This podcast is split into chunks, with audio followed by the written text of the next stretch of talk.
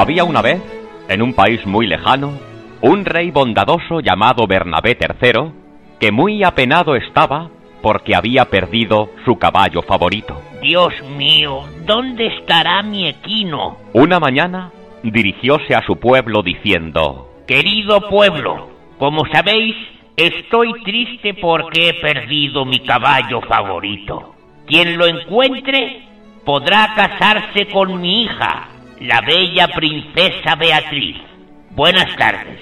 Los habitantes varones solteros de ese lejano país pusiéronse contentos puesto que todos amaban en silencio a la hermosa princesa. A ver si encuentro el caballo y me caso con ella. Dijo un apuesto soltero. Ojalá lo encuentre yo. Pronunció un joven de buen ver.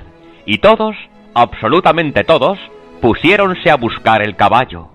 Una tarde del mes de marzo, un joven llamado José Fernando topóse de bruces con el caballo mientras araba sus campos. ¡Ostras!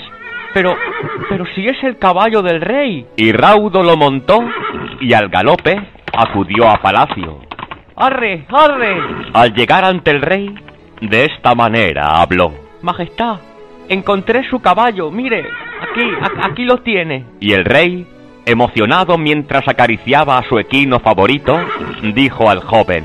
Ahora podrás casarte con mi hija, la princesa Beatriz. El joven quedóse unos segundos en silencio, transcurridos los cuales dijo Es que a mí...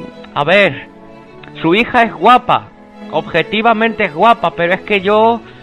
A ver, eh, las mujeres no son precisamente lo que más me atrae, lo que más me gusta. Quedóse perplejo el rey y con los ojos llenos de asombro preguntóle ¿Eres homosexual, súbdito? Sí, sí, bastante. Los ojos del rey abriéronse tanto que parecían salirse de sus órbitas. ¿Muy homosexual? O sea, del 1 al 10, de, de, de, cuánta homosexualidad estaríamos hablando? El joven calculó y dijo... Un 10, señor. ¿Y el rey? Un 10. O sea que estaríamos hablando de una homosexualidad completa. Bueno, bueno, muchacho, pues yo también. Yo también, bésame, bésame. Y súbdito y rey besáronse amorosamente, mientras el equino sorprendíase del comportamiento de su dueño. Y divorcióse el rey de la reina Magdalena y casóse con su súbdito. La princesa Beatriz murió del susto y como el rey y su esposo no pudieron tener descendencia, acabóse el reinado y desde entonces ese lejano país es una república.